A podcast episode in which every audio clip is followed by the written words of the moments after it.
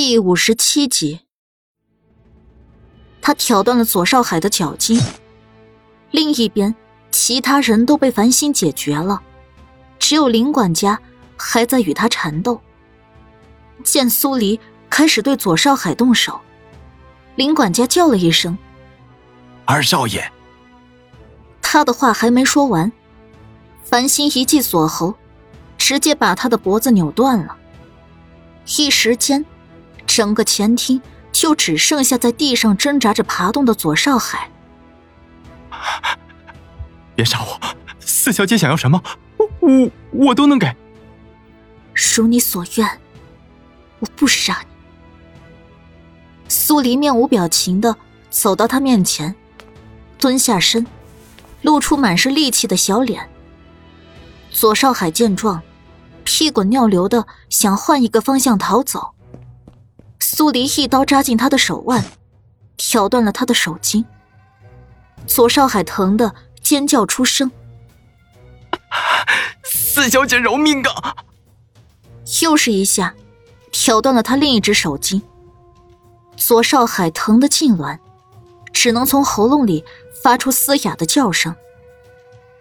繁星，去找火药，把这里烧了。是。繁星转身离开前厅。一听这话，左少海心都凉了。苏黎是不杀他，却要把他活活烧死。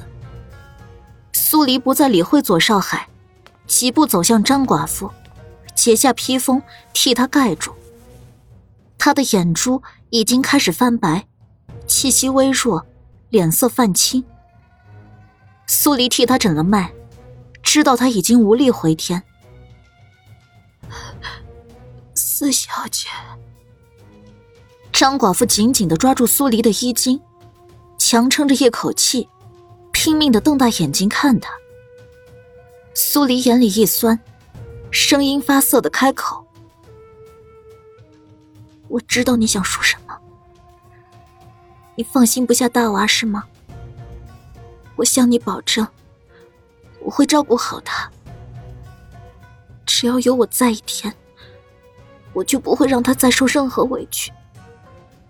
张寡妇的手这才垂下，唇角慢慢扬起一个弧度，瞪大的眼睛渐渐涣散。对不起，我来迟了。谢谢。张寡妇说完最后一个字，又看了眼刚爬过来的大娃。他闭上了眼，咽下最后一口气。母亲。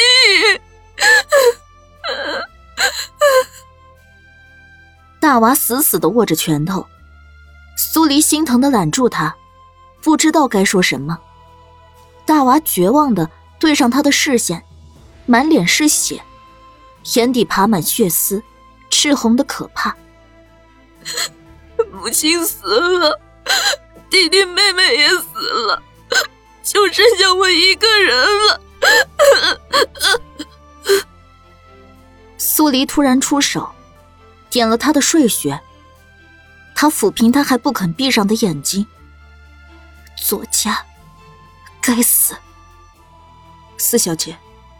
别庄里有许多火油，看来他们是打算烧了别庄。外面的人，我也解决了。苏黎朝繁星看了过去，我抱张寡妇，你抱三个孩子，把他们送出去后再点火。繁星点头。四小姐，求求你放过我，求求你，求求你让我痛快的死。左少海的求饶声不停，苏黎连看都不想多看他一眼，跟繁星一起扛了人离开别庄。繁星进去浇油点火，很快，别庄就被火势吞没。左少海惨叫的声音响了很久，才渐渐消散。苏黎吐了口浊气，跟繁星扛上人，飞速的去了停放马车的地方。驾着马车消失在夜色里。他们离开没一会儿后，一队人马冲出小径，出现在别庄前。看着面前滔天火势，他们全都呆愣在场。父亲，王府中传出来的消息，苏黎至今未回王府，二弟是不是？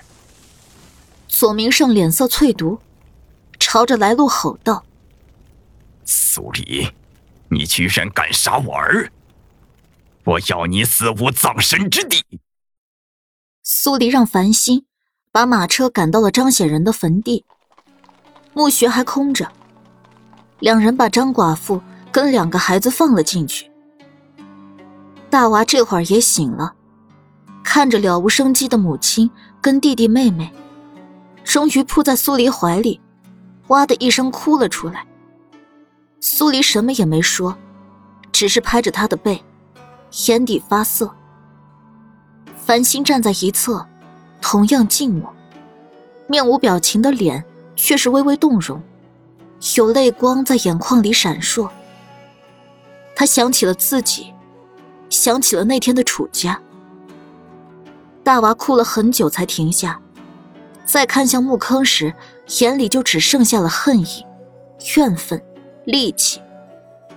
苏黎按着他的肩膀：“我知道你想替家人报仇，但左府不是那么容易就能扳倒的。你要忍。”也要学会放下。等到水到渠成的那天，再把你现在的仇恨释放出来。大娃闻言，眼底的情绪一滞，闪过痛苦跟迷茫。别怕，还有我在。以后，我就是你的姐姐。姐姐。三人一起合力。给墓坑撒了层薄薄的土，想等明天带上张显仁的尸体过来，再入关合葬。回城的路上，繁星赶着马车，苏黎在车厢里替大娃看了伤。也好在他幸运，身上密密麻麻的被划了十二刀，虽然出血不少，但没有一刀是致命伤。苏黎替他行针止了血。掀开车帘子，看了眼前面。夜色里，城门若隐若现的出现在眼帘。嗖！突然有冷箭划破夜空，急射而来，钉在马车厢上。苏黎神情大变。繁星有杀手，回城的路怕是被堵死了。转向。是。繁星一拉缰绳。迫使马车转向，朝着未知的暗处狂奔而去。冷箭不停，有几根射穿了马车厢，好几次贴着苏黎的身体擦了过去。苏黎把大娃护在身下，听着外面的箭声，眉头紧紧拧成川字。隐约间，有马蹄声响起，似乎有人追赶而来。看样子，别装失火。没一个活口的事儿，已经被左府的人知道了。苏黎掀开一点车帘，繁星，我们的马车跑不过他们的，一会儿你找个能藏身的地方，我来驾马车引走他们。你跟大娃跳下马车藏好，我来。你会舞，保护好大娃，万一被人发现，也还能挡一挡。放心，我不会有事的。繁星回头看了眼苏黎，咬了下唇，终于还是点了头。大娃被护在苏黎的怀里，他伸手紧紧的揪住苏黎的衣襟：“李姐姐，我不怕死，你们走，我……说什么胡话？你跟繁星先躲起来，我答应你，一定会好好活下去。”可他已经失去了母亲跟妹妹。不想再失去姐姐。你母亲会保佑我的，听话。大娃咬住唇，强迫自己松了手。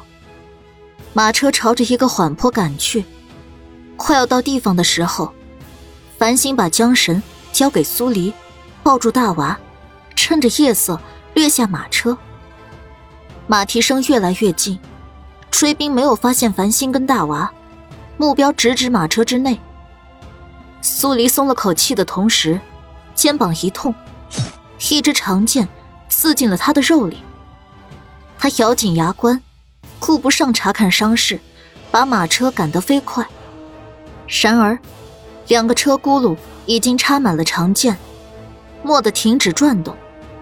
松马嘶鸣一声，抬起了前蹄，马车顿时失去平衡。苏黎本就受了伤，一时不慎，直接从马车上翻了下去，迅速往斜坡下翻滚。刺在他肩上的长剑，随着翻滚的动作深入，疼得他面色发白，直冒冷汗。他一咬牙，把长剑拔出，反手利用长剑扎入坡面。试图停下不停翻滚的动作，终于，长剑一路下滑，抵住了一块石头。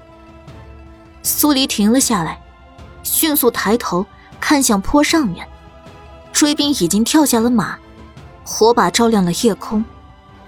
杀！一个冷酷的男声响起，剑雨又开始继续。苏黎借用坡面的弧度，向坡下滑去。他速度很快，到达坡下的时候，已经跟追兵拉开了距离，来不及判断方向，挑了个位置就狂奔而去。啊，长生，商店里还有什么能保命的东西吗？他现在只能把希望寄托在长生身上。宿主大人现在还有一百五十三点生命值，有五厘米迷香可供选择。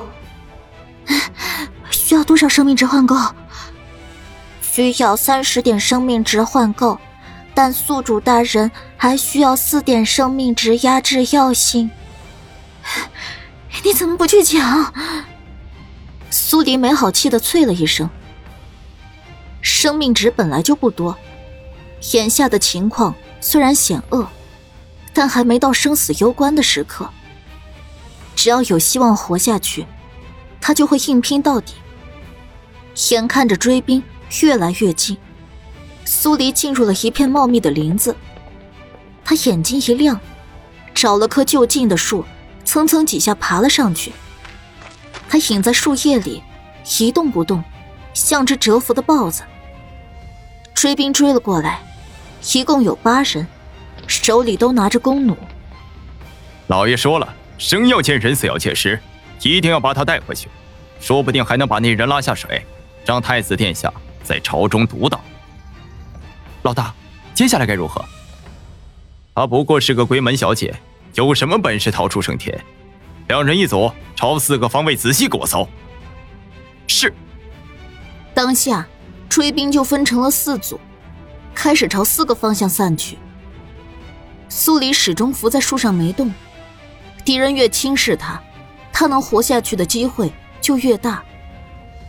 不过是几秒钟的时间，先前离开的一组又原地返了回来，看样子是来了个声东击西。他们在靠近苏黎所在的范围内，一步，两步。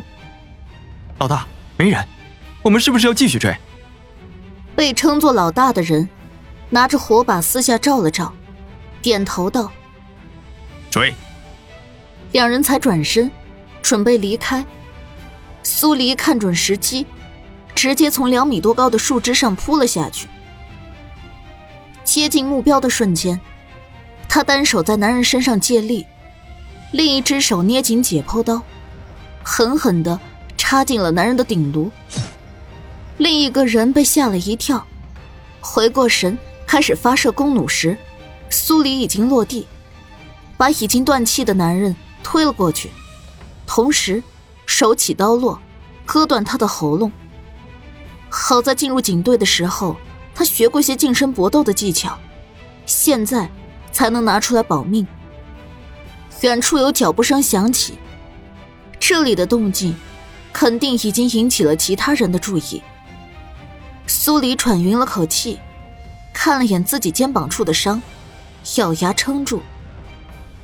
他拿走两人手里的弓弩，又把箭袋背在自己身上，蹭蹭几下，重新爬上刚才藏身的树。没一会儿，另外两组的人都折了回来，看到地上已经断气的两人，四人对视一眼，追，一定要杀了他，替老大报仇。当即，一人留在原地，另外三人分别追向来路以及杀手老大负责的方位。苏黎再次出手，这次只用弓弩，一箭射穿了留在原地那人的胸口。他爬下树，一边警惕着周围，一边迅速扒下男人的夜行衣，套在自己身上，借着火把的光，把发髻绑得跟男人一样厚，又用血。把自己的脸抹了一遍，然后，才把男人拖进旁边的一个草丛里，自己折回去，趴在两具尸体旁边。他的策略很冒险，但值得一试。最危险的地方，就是最安全的地方。这句话能成为名言，肯定有它的道理。